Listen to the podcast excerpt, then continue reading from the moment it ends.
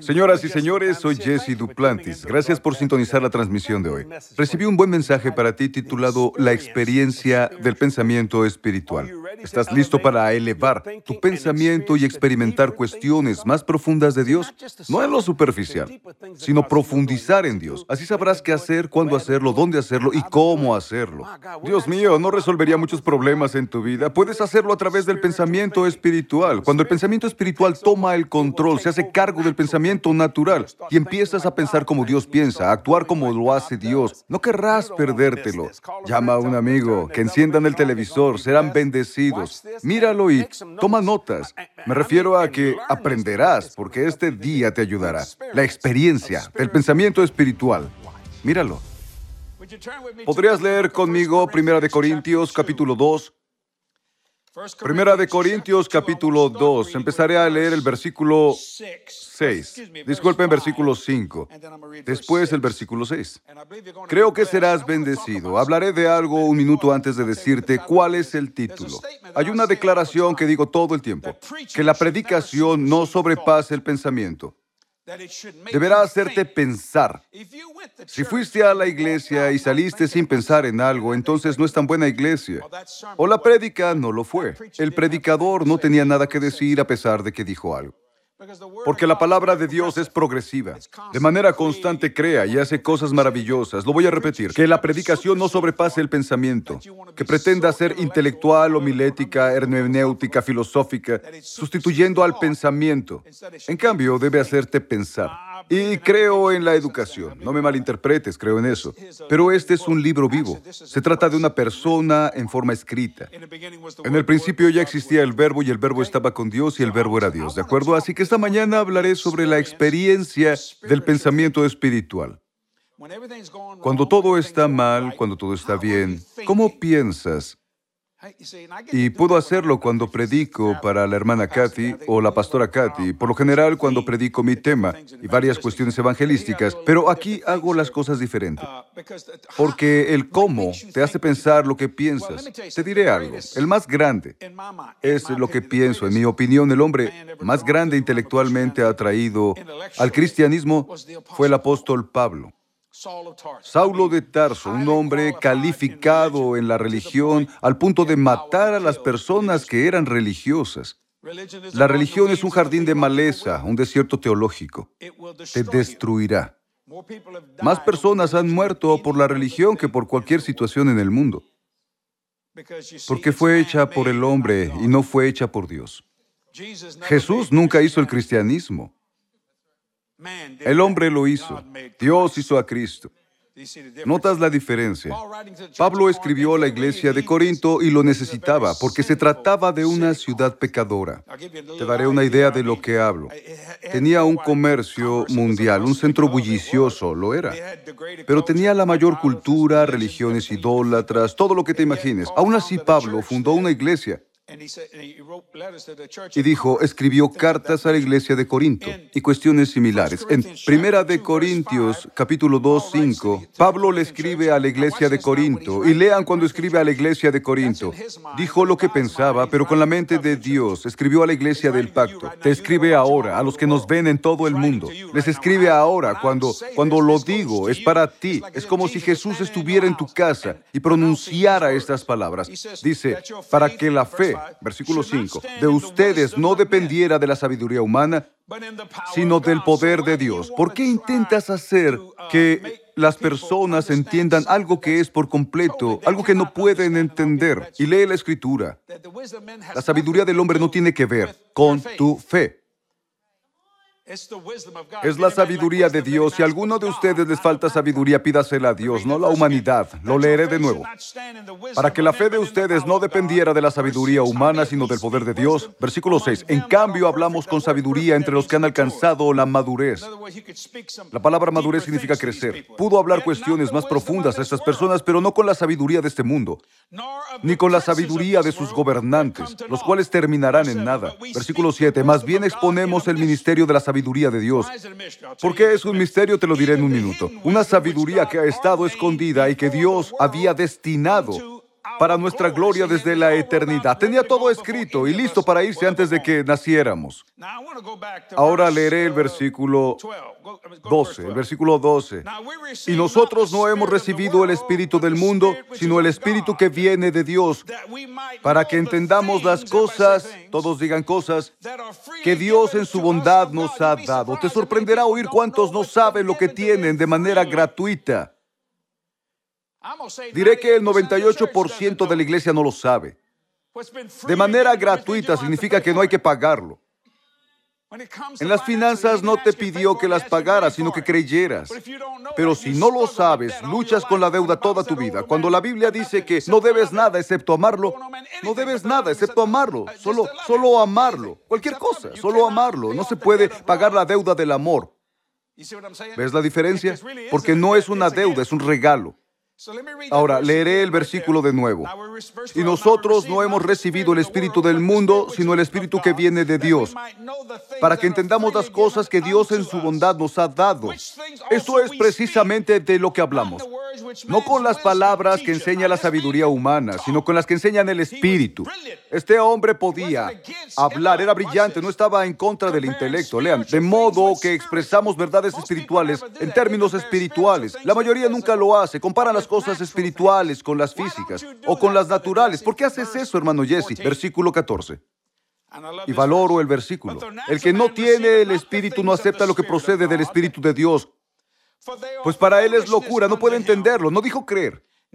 Ni siquiera puede entenderlo. No puede entenderlo porque hay que discernirlo espiritualmente. Así que, para pensar como cristiano, hay que tener una experiencia. La experiencia siempre viene antes de la doctrina. La experiencia está por delante del dogma o doctrina. Y de esta experiencia se desarrolla la doctrina o el dogma. ¿Entiendes? Hablaré de la experiencia del pensamiento espiritual. ¿Cómo pensar cuando todo está mal y cuando todo está bien? En ambos lados de la curva no hay diferencia. ¿Cómo piensas? No puedes hacerlo con tu mente natural. El que no tiene el Espíritu no acepta lo que procede del Espíritu de Dios, pues para él es locura. No puede entenderlo porque hay que discernirlo espiritualmente. Le diré al crítico, no tienes derecho a juzgarnos porque eres ignorante. No te dije tonto, solo que eres ignorante. La Biblia dice, no sean ignorantes. Los únicos que pueden juzgarnos son los santos. Y Dios les dijo, no juzgarán. Pero al menos entienden de dónde venimos porque es gente espiritual. El que no tiene el Espíritu no acepta lo que procede del Espíritu de Dios, pues para él es locura, no puede entenderlo y menos creerlo porque hay que discernirlo espiritualmente. ¿Cómo diciendo un espíritu lo que está en el espíritu muerto? ¿Te das cuenta? Hablaré de la experiencia del pensamiento espiritual. Así que cuando te atacan con algo, sea bueno o malo, ¿qué piensas de esto? Toma nota. Daré una enseñanza esta mañana. No descuides tu espiritualidad. Te sorprenderá cuántos lo hacen. Trabajan sus cuerpos, pero no trabajan su espíritu en absoluto. Acuden a la iglesia si les apetece. Si es conveniente. Si llueve demasiado, no van. A la iglesia tampoco. Descuidan las cuestiones espirituales. Ahora, no descuidan lo físico. Cuando tienen hambre, comen. Si está lloviendo, van a trabajar. No descuidan nada de esto. Y se preguntan por qué a veces Dios no hace lo que dijo. A lo mejor su espíritu es débil y su cuerpo fuerte. Lo diré de nuevo, no descuides tu espiritualidad. ¿Por qué? Porque eres responsable de ello. Pero ¿qué hace? Tu carácter depende de ella. Porque si descuidas tu espiritualidad, como es tu responsabilidad, tu carácter no será muy bueno. Porque del corazón o del espíritu habla la boca. Tu carácter depende de ello. Hay grandes predicadores que tienen los dones del Espíritu, pero su carácter no coincide con el don. Se involucran con mujeres, roban cosas de esta naturaleza y pagan un precio por esto. ¿Entiendes lo que digo o lo repetiré? No descuides tu espiritualidad porque eres responsable de ella. Tu carácter depende de ello, porque la razón por la que yo soy el que soy es porque no he descuidado mi espíritu, mi espiritualidad, porque soy responsable del espíritu de Jesse Duplantis, alojado en el alma de Jesse Duplantis, el cuerpo crucificado de Jesse Duplantis, lo que crea mi carácter. Por esta razón no golpeo a las mujeres o robo dinero como el hombre natural que soy. Pero es ignorante, él o ella, porque ni siquiera pueden entenderlo o saberlo. ¿Entienden lo que digo? Porque se discierne espiritualmente y un espíritu muerto no puede discernir nada espiritualmente. Puedo probarlo con Satanás. Ni siquiera reconoció a Jesús. Debió reconocer a Jesús, pero murió espiritualmente. Y cuando lo vio, si eres hijo de Dios, no lo sabía. ¿Te das cuenta? Lo repetiré. No descuides tu espiritualidad porque eres el responsable de ella. Tu carácter depende de ello. Ahora escucha, deberías pensar todo el tiempo. Pensar es algo bueno. Me has escuchado decir que una vez entré, atención a socios o servicios como sea, y Jessica Malave estaba ahí y dijo, todos me dicen jefe, jefe, ¿puedo ayudarte? Dije, no, solo escucho los sonidos del pensamiento. Y dijo, ¿qué dijiste? Dije, escucho los sonidos del pensamiento. Quizá no lo recuerden, fue hace muchos años. Solo me miró, dije, porque quien no piense está cometiendo errores. No estoy hablando del intelecto. Este es un ministerio espiritual que trabaja a través del intelecto, pero el espíritu siempre es primero. El pensamiento cristiano juzga las investigaciones. Toma nota. El pensamiento cristiano juzga las investigaciones y da la oportunidad a indagar. Es el pensamiento espiritual, da oportunidad a indagar. ¿Por qué Dios lo hizo así? Vaya, es interesante. Mientras caminaba hacia Ron, mientras Satanás quería matarlo, hoy que Dios dijo que su presión arterial suba, fue el pensamiento espiritual. No corre. No me estoy jactando, no me malinterpretes. Si alguien creyera en el intelecto, el apóstol Pablo lo hizo. Y lo usó. Dijo, soy ciudadano romano, y los asustó. Pero cuando eran asuntos de Dios, lo llamó misterio, porque sabía que trataba con personas no salvas. ¿Entiendes lo que digo? Y llamó a los hospitales mausoleos de incredulidad. Gracias por el hospital, pero ve con fe, no con incredulidad. ¿Te das cuenta? O te sepultarán. ¿Oíste lo que digo? El pensamiento cristiano juzga la investigación. Hay que tratar de investigar estas cosas y dar la oportunidad a indagar. ¿Por qué Dios hace lo que hace? ¿Por qué Dios cree en el ciento por uno? Porque Él quiere. ¿Por qué crees en el ciento por uno, hermano? Porque quiero. Porque si quiero, no tendré deseos. El Señor es mi pastor, nada me faltará. No te enojes si camino en la unción del ciento por uno. No me falta nada. Para ti que dices, no lo creo, es tu problema. Ese es el problema. No puedes, tratas de luchar con el intelecto. En esta situación, cuando la Biblia no tiene nada que ver con el intelecto, sino con asuntos espirituales, pero puedes estudiarla en el intelecto y ser un doctor en divinidad. Tener un doctorado, yo tengo uno, ya no tengo dudas, es lo más alto que llegas. Pero cuando entiendes que es un libro espiritual, ¿cómo definirías la salvación? No se puede de manera intelectual. Bueno, me sentí bien. A veces no te sientes bien y sigues siendo cristiano. Algo pasó. ¿Qué pasó? Una experiencia. Y a partir de la experiencia, una doctrina o dogma se convirtió y se abrió para ti. El pensamiento cristiano juzga la investigación y da la oportunidad a indagar. Hermano Jesse, no entiendo a toda esta gente. Toma nota. Para entender a los que necesitan más que una mente clara, se requiere más que una mente clara. Lo voy a decir de nuevo. Para entender a la gente requerimos más que claridad, requerimos un corazón empático. Si quieres entender a alguien, entiende el corazón de una persona. Un corazón empático, no mente clara. Muchos tienen claridad pero no saben nada porque de lo que abunda, de la que de la mente, no, de lo que abunda en el corazón, habla la boca. Requieres más que la mente clara. Conozco a ese hombre. No es así, no conoce su corazón. La Biblia dice, donde está tu tesoro es donde está tu corazón, es lo que eres. es el pensamiento espiritual. Piensas desde el espíritu a un alma transformada, a un cuerpo crucificado. Lo diré de nuevo. Para entender a la gente requerimos más que una mente clara. Se requiere un corazón empático. Soy empático con toda clase de personas. El pecador es igual que el cristiano. No juzgo al pecador y no juzgo al cristiano, porque los críticos no pueden hacerlo. Piensan que pueden, porque te califican de manera natural, porque el que no tiene el Espíritu no acepta lo que procede del Espíritu de Dios. ¿Te das cuenta? Por esto Jesús dijo cosas, no lo entendían, tenían que contar historias, parábolas y poner un pensamiento profundo para que la gente entendiera un poco de la historia. Miró a un joven y dijo, te lo diré con claridad, me matarán, pero volveré en tres días. Ahora, en la mente natural, nadie pensó que resucitaría. ¿Cómo lo sabes? Nadie se presentó. Prepararon aceites para su cuerpo. No creían que resucitaría. Su intelecto dijo, no pasará. El hombre natural dijo, no lo entiendo. Pero había algunos, sucedió algo más grande.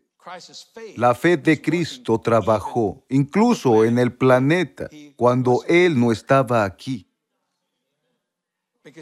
Porque sus palabras declararon, en tres días me levantaré. Todos lo oyeron y nadie le creyó. Pero Jesús en el pozo del infierno dijo, ¿dejarás mi alma en el infierno? Es lo que necesito. Dios dijo, no. Vaya, él salió de ahí, bendito Dios. Fue tan amable que hasta dobló la ropa con la que lo envolvieron. Yo lo hubiera pisoteado o lo hubiera escupido, pero Jesús no. ¿Y qué dijo el ángel? ¿Por qué lo buscas? No está aquí. Resucitó. Para entender a la gente requerimos más que una mente clara, solo un corazón empático. Hay una escritura que me deja perplejo. No la entiendo tan fácil porque soy un hombre espiritual. Lo que pasó físicamente con más de 100.000 personas que vieron a Jesús levitar, ascendiendo al cielo. La Biblia dice, y algunos dudaron.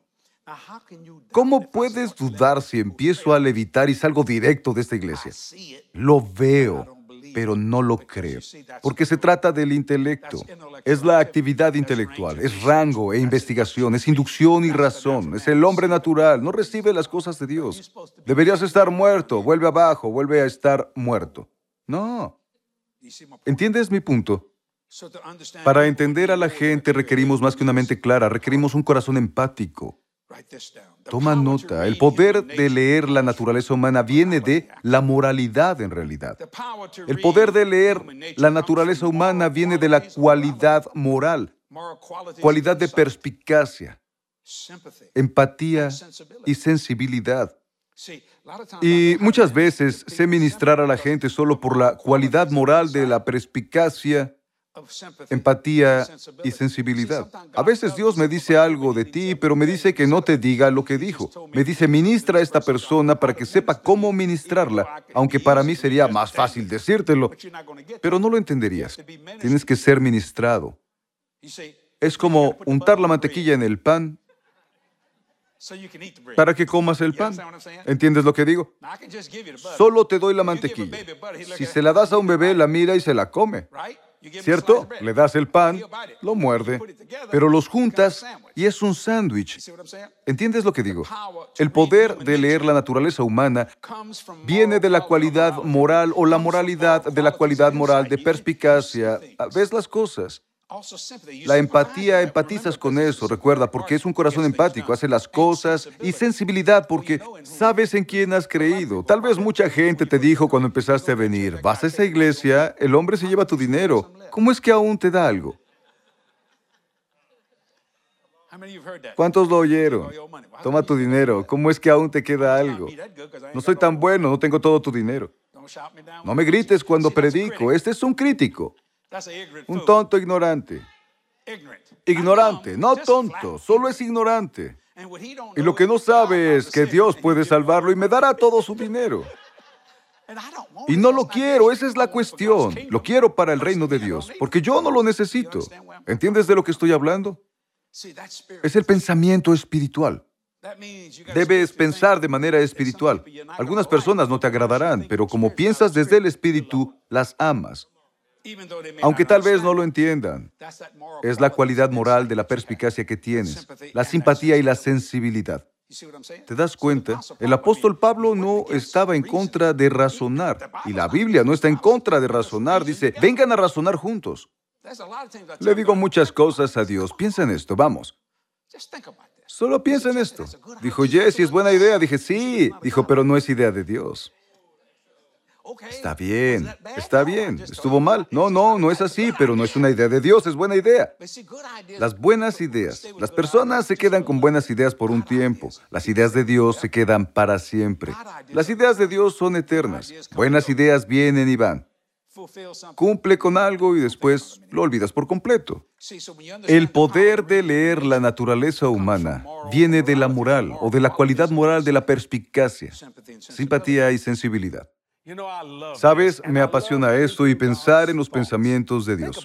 Piénsalo por un minuto. Cuando fuiste salvo, Dios te dio su espíritu.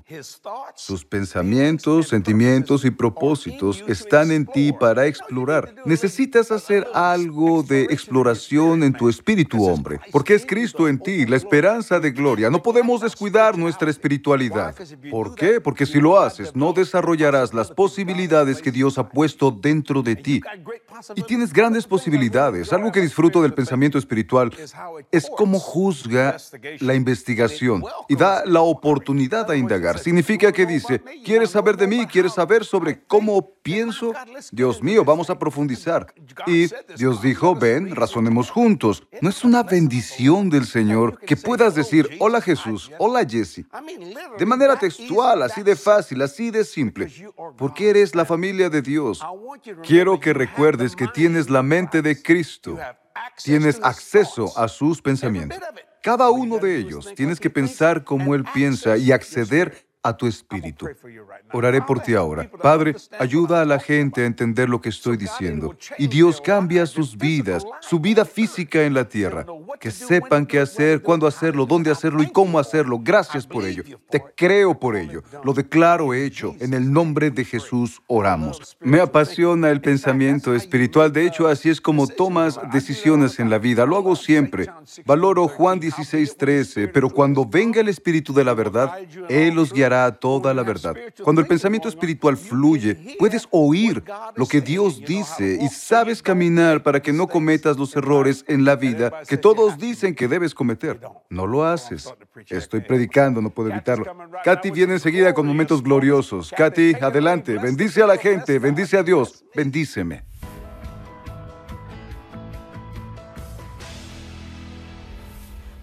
Bienvenido a los momentos gloriosos. Espero que estés listo para alegrarte por lo que Dios hace a través de JDM en todo el mundo. Salmos 40, versículo 16. Esta traducción dice, pero que todos los que te buscan se alegren en ti y se regocijen. Que los que aman tu salvación digan siempre, cuán grande es el Señor. Leeré extractos de dos testimonios de nuestra revista de octubre. Cada uno es un momento glorioso en la vida de gente real que decidió buscar con pasión a Dios. El primero es de Escocia. Dice, te he visto desde que era una niña con mi mamá. Me gustan las reuniones del chat, la gloriosa conferencia para mujeres y momentos gloriosos. Veo diario el canal de YouTube de JDM para ver si hay nuevos videos. Soy socia de su ministerio y creo en un incremento financiero y un auto nuevo. Dios me dio el auto perfecto, que fue el que siempre quise. Gracias a mi promoción en el trabajo puedo sustentarlo. Gracias por su ministerio. Me encanta este testimonio. Y el segundo es de Italia.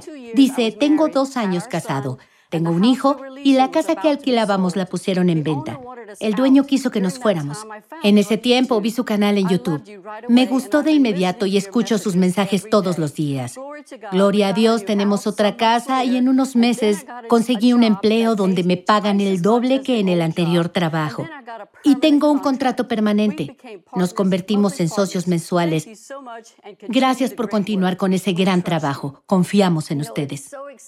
Es muy emocionante leer momentos gloriosos de nuestros socios. Espero que me envíes tu testimonio, porque quiero alegrarme contigo y decir qué grande y glorioso es nuestro Dios. Dios te bendiga hoy. Gracias por vernos. Te quiero. Hasta pronto. Hasta pronto. Señoras y señores, espero que la enseñanza de hoy los bendiga. Ofrecemos este mensaje, la experiencia del pensamiento espiritual, en su totalidad para el mes de octubre. Este es un mensaje muy importante que te ayudará en estos tiempos turbulentos por los que atravesamos ahora. ¿Cómo consigo una copia? Visita jdm.org y en tu visita consigue una copia para un amigo. También te bendecirá. Será una bendición en tu vida. Pensarás como el pensamiento de Dios. Socios, no hay manera de agradecer lo que hacen por este ministerio. 46 años de ministerio y no hemos tenido un déficit financiero. Digo mi famosa declaración, ¿sabes por qué? Confío en ti, confías en mí. Los dos confiamos en Dios. Te diré algo sobre la confianza. Es un vínculo que nunca rompes, porque es algo maravilloso. Socios, nada es tan pequeño y nada es tan grande. Su fiel apoyo financiero logra que tanta gente nazca de nuevo, sana y sea salva. Ayudamos a la gente en el desánimo y el desaliento. Alegramos la vida de las personas. Lo digo miles de veces a lo largo de estos años en televisión. Le pido al Señor por cada dólar a mi ministerio, dame un alma al reino. Me das miles de dólares, conseguiré miles de personas salvas. Te lo digo, sé de lo que hablo, lo hago, lo hago todo el tiempo, no estoy jactándome, porque en realidad quiero que esto suceda. La gente siempre me dice, ¿cuándo te retirarás? ¿Parezco cansado? No lo sé. Entonces pienso que mientras tenga aliento en este cuerpo, predicaré el mensaje del reino. Y adivina que por tu fiel apoyo financiero, cerraremos las puertas del infierno y abriremos las puertas del cielo. Este es el pensamiento espiritual, señoras y señores, y funcionará para ti no por un tiempo, sino todo el tiempo. No te pierdas la próxima semana. Será la segunda parte de la experiencia del pensamiento espiritual. Próxima semana. Me gustaría que fuera en una emisión, pero por el tiempo de la emisora lo dividimos próxima semana. Segunda parte de este mensaje. La experiencia del pensamiento espiritual. Cuando todo esté dicho y hecho, verás un cambio en tu forma de pensar y lo que pasará en tu vida diaria. Gracias, socios, por bendecir este ministerio. Jesse Duplantis te dice te amo. Hasta pronto. Dios los bendiga. Hasta pronto. Dios colocó dentro de cada uno de nosotros un profundo deseo de vivir una vida mejor, ya sea una vida libre de dolor, miedo o carencias de cualquier tipo. Dios quiere que esto sea parte de ti. En mi libro, Estás diseñado para una vida gloriosa, descubrirás cómo lograr la mejor vida que Dios tiene para ti. Antes de que tomaras tu primer aliento, Dios te había diseñado para una vida gloriosa. Estás diseñado para una vida gloriosa. Disponible en jdm.org. El cristianismo no es una teoría o un conjunto de verdades como dicen algunos. ¿Qué es? Es una relación personal o de amistad, como quieras llamarla. Es una obediencia. Es mejor que sacrificar. Lo aprecio, es una vida. En realidad es una vida en Cristo. Nacido de nuevo. Esto es el cristianismo, es Cristo en ti, la esperanza de gloria.